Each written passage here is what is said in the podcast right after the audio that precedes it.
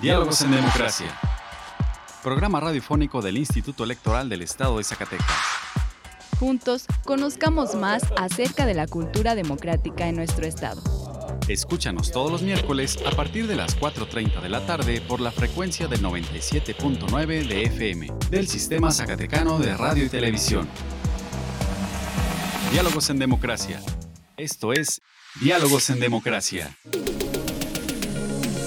La pluralidad como lenguaje único donde todas las voces sean escuchadas. Diálogos en Democracia. Programa radiofónico del Instituto Electoral del Estado de Zacatecas. Un acercamiento a la diversidad de ideas y pensamientos. Comenzamos. Diálogos en Democracia.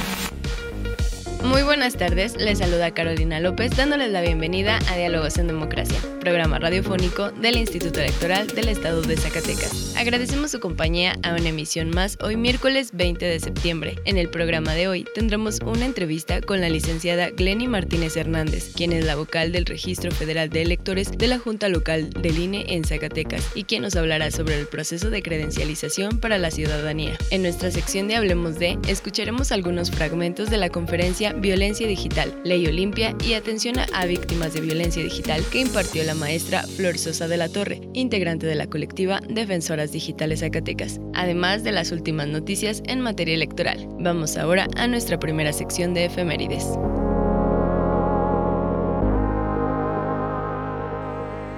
Pluralidad, donde todas las voces son escuchadas. Diálogos en democracia. Esta semana en la historia. Efemérides. 18 de septiembre del 2000. La alterista Soraya Jiménez se convirtió en la primera mujer mexicana en obtener una medalla de oro en Juegos Olímpicos durante las Olimpiadas de Sydney 2000. 19 de septiembre de 1985 y 2017. Terremotos de gran magnitud azotan la capital del país, dejando numerosas pérdidas humanas y daños materiales. En ambos eventos sobresale la solidaridad y la respuesta de la ciudadanía ante la adversidad. 20 de septiembre de 1964. Se inauguró el Museo de Arte Moderno. Por sus características arquitectónicas y el acervo artístico que resguarda, se adhirió al proyecto de construcción de espacios museísticos del presidente Adolfo López Mateos. 21 de septiembre, Día Mundial de la Paz. 22 de septiembre de 1910, se funda la Universidad Nacional de México, hoy Universidad Nacional Autónoma de México. 23 de septiembre, Día Internacional contra la Trata de Personas. 24 de septiembre de 1865, murió en combate el militar zacatecano Antonio Rosales, quien con sus tropas derrotó al ejército francés en la batalla de San Pedro, cerca de Culiacán sus restos descansan en la rotonda de las personas ilustres. La libertad de elegir y decidir es solo nuestra. Diálogos en democracia. Diálogos en democracia. Conversando con personalidades del ámbito político electoral. Entrevista.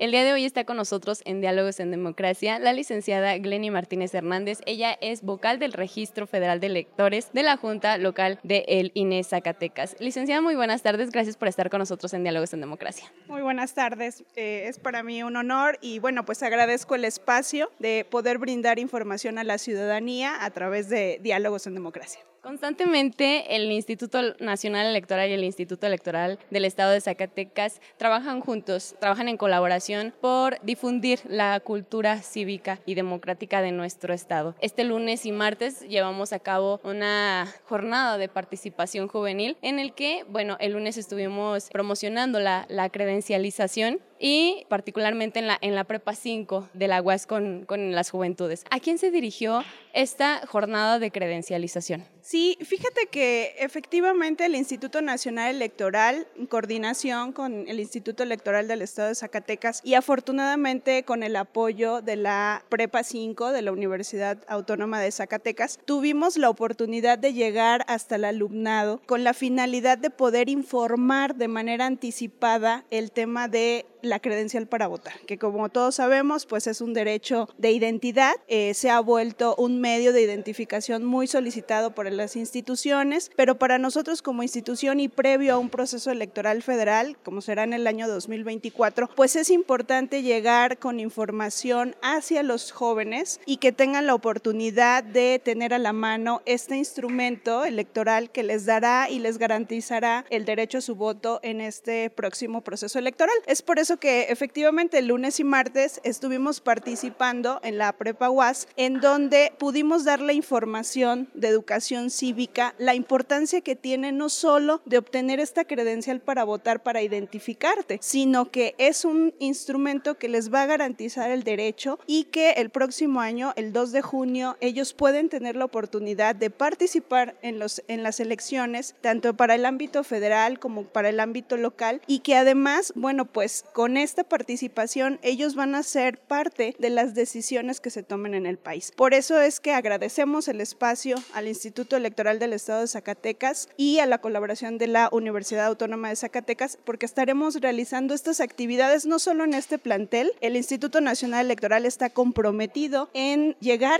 a muchas escuelas, a muchas instituciones educativas con este tema. Bien, el proceso electoral federal ya inició, ya arrancó en el Instituto Nacional Electoral y estas actividades forman parte de la campaña intensa de credencialización de, al padrón electoral. Es un poco de trabalenguas, pero así se llama. ¿Podrías explicarnos de qué se trata? Ya nos mencionaste más o menos, pues, rumbo a las elecciones del 2 de junio. ¿Podrías explicarnos un poquito más de qué se trata esta campaña a nivel federal? Sí, por supuesto. Y fíjate que antes de explicarte sobre la campaña anual intensa de credencialización, que bien mencionas, es importante comentar que una de las atribuciones que tiene el Instituto Nacional Electoral es eh, generar, imprimir y distribuir los listados nominales. Estos listados que ocupamos en las jornadas electorales que los funcionarios de casilla necesitan para desarrollar sus actividades el día de la jornada electoral. Y es por eso que el Instituto Nacional Electoral previo al proceso electoral tiene que pues hacer un corte a la lista nominal, ¿no? ¿Por qué? Porque bueno, pues si no hacemos este corte pues sería imposible generar estos listados para tenerlos listos para el proceso electoral. Es por eso que el Consejo General del Instituto Nacional Electoral ha aprobado ya los plazos establecidos previo al proceso electoral. Y esta campaña anual intensa de la que tú hablas es justamente la oportunidad que le da el instituto a la ciudadanía en general para poder actualizar su situación registral y que pues esté listo para emitirle la credencial para votar y que ellos aparezcan en la lista nominal el día de la jornada electoral y pues con ello garanticen su participación en, en la jornada electoral. Y bueno, pues en esta campaña tenemos plazos para poder realizarla y, pues, pues, relacionado con la actividad que hicimos el día de ayer en la prepa es informarle a la ciudadanía cuáles son estos plazos para que ellos puedan renovar sus credenciales, que los jóvenes justamente de 18 años, que las personas que necesitan un cambio de domicilio o alguna corrección pues tengan la oportunidad de hacerlo y que estén su situación registral totalmente actualizada y en condiciones de poder ejercer su voto.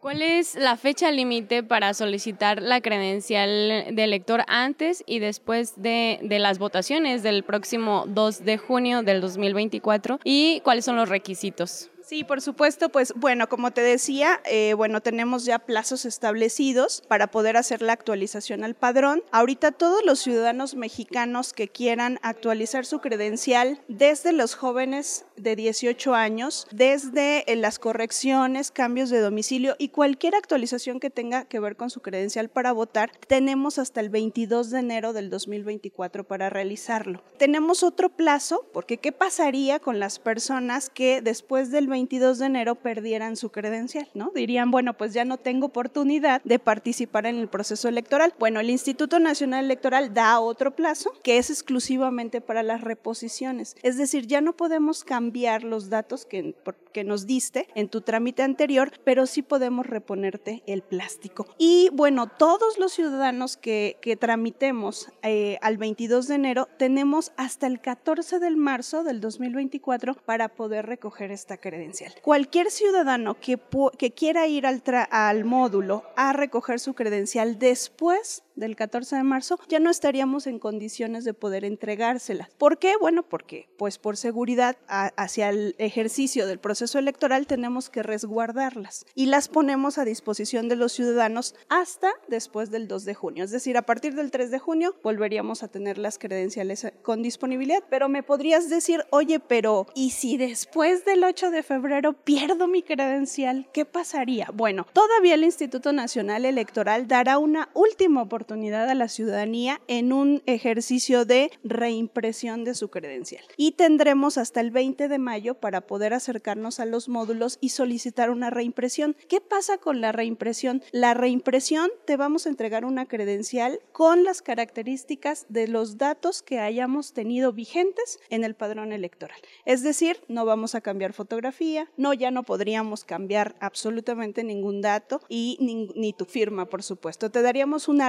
réplica como tal de tu credencial y esto te daría oportunidad a que puedas tener tu credencial para votar en tiempo. Y si me lo permites comentarte, eh, el ejercicio que hicimos ayer en la universidad es porque justamente el Instituto Nacional Electoral garantizando que los jóvenes que actualmente tienen 17 años, pero cumplen los 18 años entre el 1 de septiembre de 2023 e inclusive el 2 de junio, ya pueden tramitar su credencial de manera anticipada. Y me preguntarías, ¿por qué? ¿No? ¿Por qué si uno de los requisitos que el INE pide es que los ciudadanos tengan 18 años? Bueno, previo a los procesos electorales, el instituto abre esta, esta campaña especial para los jóvenes con la intención de que puedan eh, tramitar su credencial de manera anticipada y el día de la jornada ya cumplirían ese requisito, tener 18 años y tener lista su credencial para votar. Esa es una de las razones por las cuales estamos realizando estas visitas a los centros educativos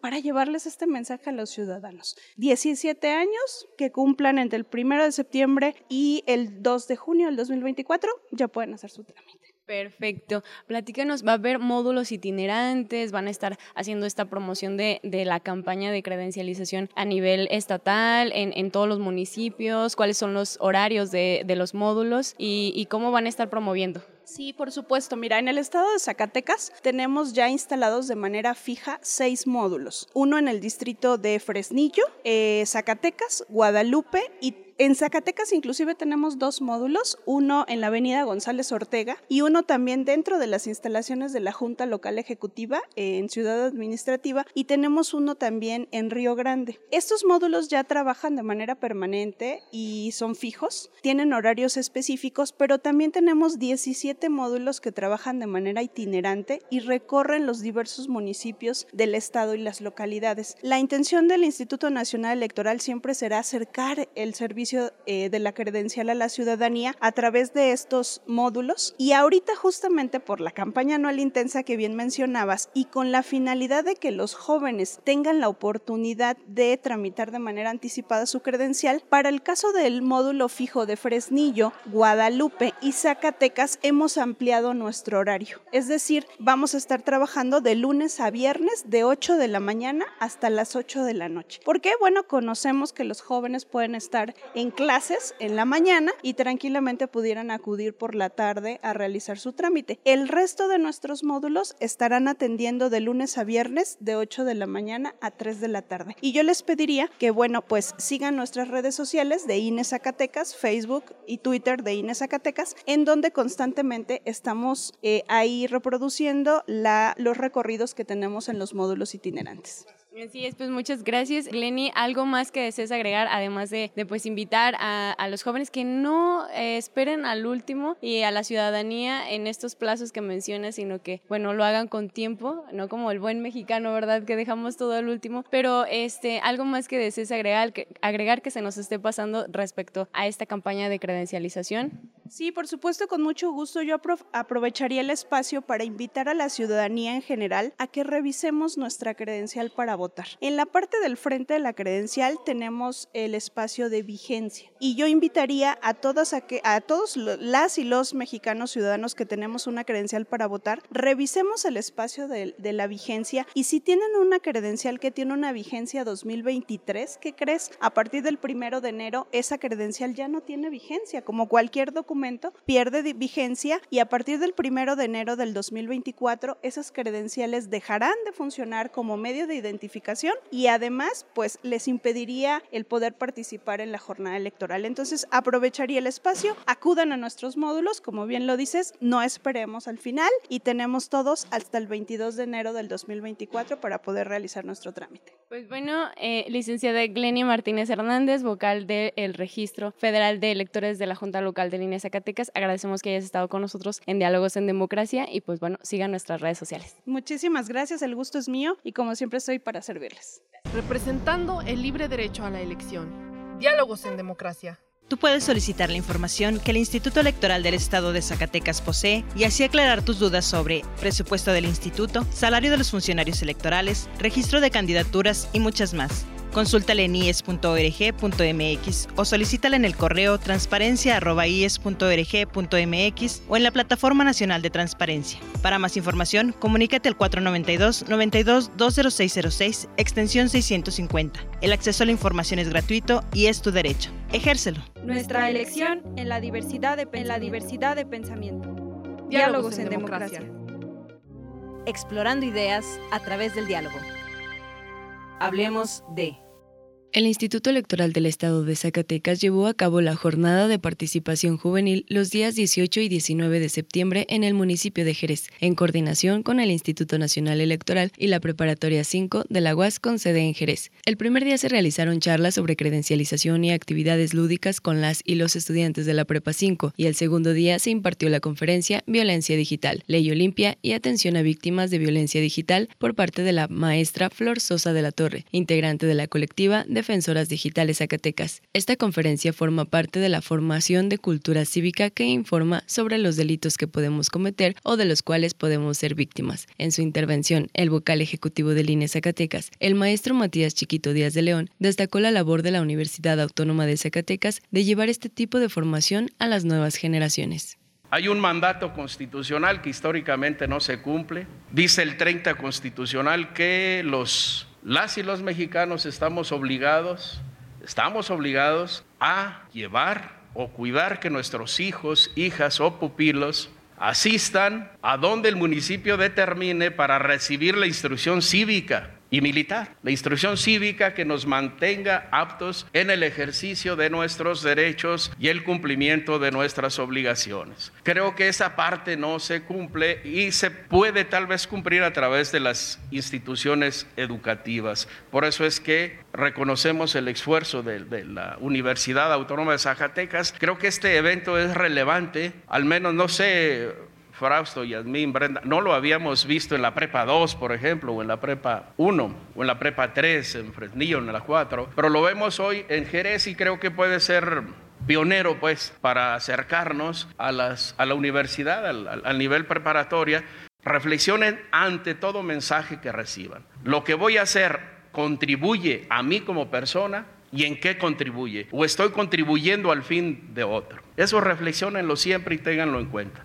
El maestro Juan Manuel Frausto, presidente del IES, en su intervención mencionó las redes sociales como plataformas que benefician y perjudican. Todo medio de tecnológico tiene sus cosas buenas y sus cosas, este, digamos, perjudiciales. Por supuesto que es un excelente medio las redes sociales para que ustedes convivan, tengan amistades, conozcan personas, conozcan compañeros, socialicen información, etcétera, ¿no? Pero también las redes sociales se prestan para esto que va a exponernos esta flor, el abuso, el acoso, el bullying, el uso pues de, de estas redes para este, denostar personas. Fernando Jacet Huerta Robles, jurídico de la UAS, resaltó la importancia de erradicar la violencia. Se piensa que como no somos los actores principales de la acción, no ejercemos violencia, pero al compartir, dar like o hacer viral un discurso de odio, somos parte de la violencia. Sherry Bauman. Hoy, por mi conducto, la administración que encabeza la doctora Angélica Colín Mercado, celebramos el conversatorio sobre el tema de la violencia digital, ya que es de suma importancia visibilizar y contrarrestar esta problemática. Cada mes, uno de cada tres educandos sufre acoso escolar en todo el mundo. En la unidad académica preparatoria, a través del departamento jurídico que encabezo, apoyamos la prevención de la violencia escolar en y mediante la educación con el objetivo de fomentar entornos de aprendizaje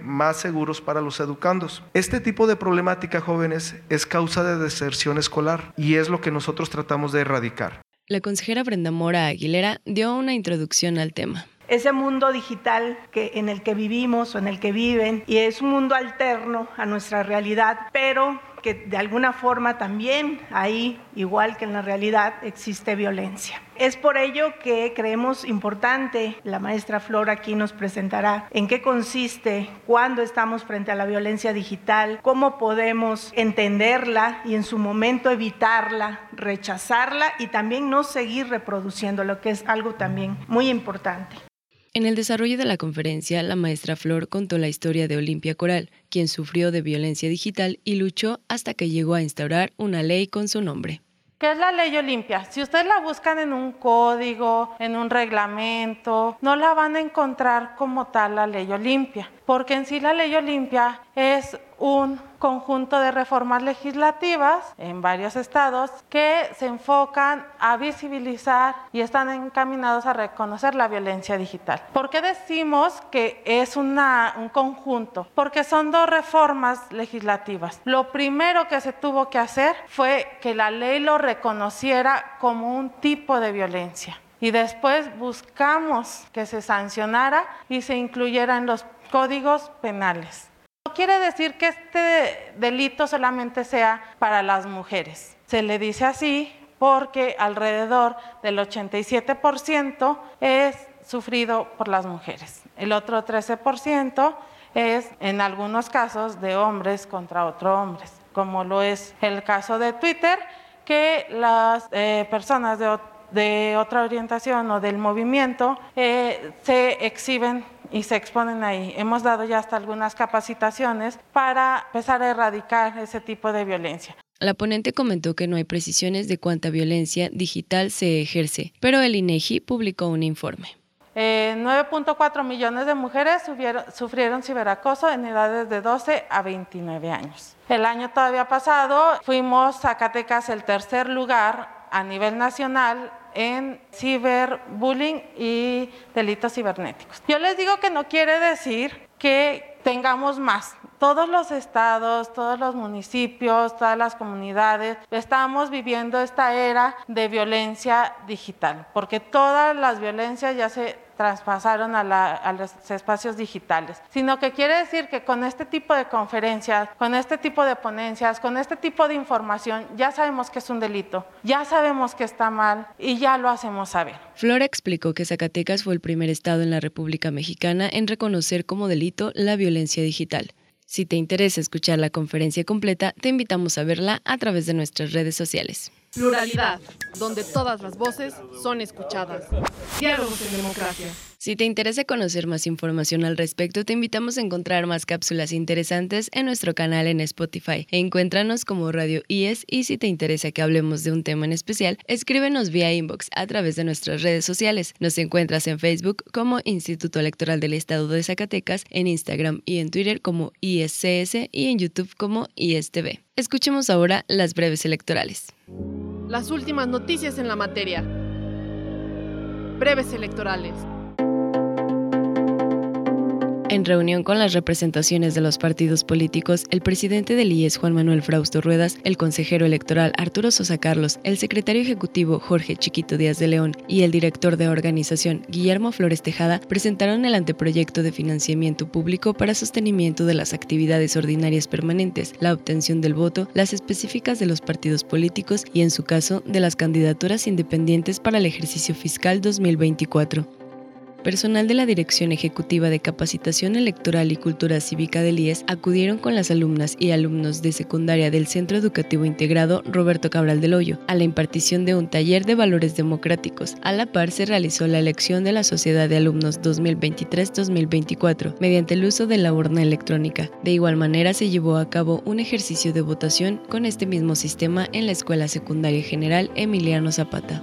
En continuidad con el diálogo del Instituto Nacional Electoral con el Poder Legislativo, la consejera presidenta Guadalupe Tadei Zavala, las consejeras Carla Humphrey Jordán, Norma de la Cruz Magaña y Rita Bell López Vences, así como los consejeros Kip Espadas Ancona y Arturo Castillo Loza, sostuvieron una reunión de trabajo con representantes del Senado de la República e integrantes de la Junta de Coordinación Política de la Cámara de Diputados. En el encuentro se analizaron los lineamientos de elección consecutiva de legisladores en el del proceso electoral federal 2023-2024, luego de que en la reunión celebrada el 14 de septiembre pasado, las diputadas y los diputados dieron a conocer a las consejeras y los consejeros sus observaciones sobre dichos lineamientos que serán puestos a consideración del Pleno del Consejo General con el objetivo de reforzar los canales y mecanismos de colaboración en el marco del proceso electoral federal 2023-2024, las consejeras y los consejeros del Instituto Nacional Electoral, Carla Humphrey Jordán, Norma de la Cruz Magaña, Rita Bel López Vences, Arturo Castillo Loza y Martín Faz Mora, así como la encargada del despacho de la Secretaría Ejecutiva, María Elena Cornejo Esparza, se reunieron con representantes de la empresa Meta.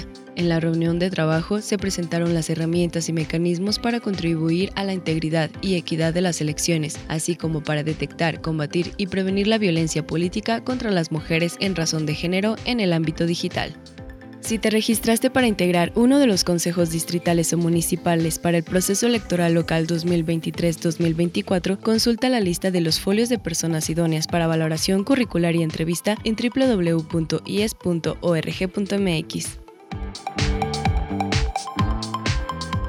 La libertad de elegir y decidir es solo nuestra. Diálogos en democracia. Diálogos en democracia.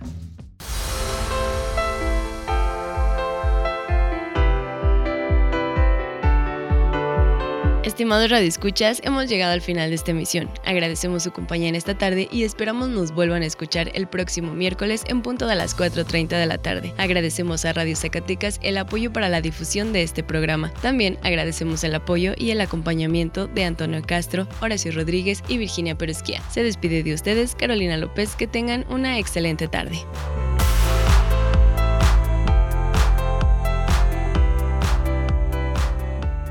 Esto fue Diálogos en Democracia. Un espacio del Instituto Electoral del Estado de Zacatecas para la promoción del diálogo y la cultura democrática. Te esperamos en nuestra próxima edición. Diálogos en Democracia. Diálogos en Democracia.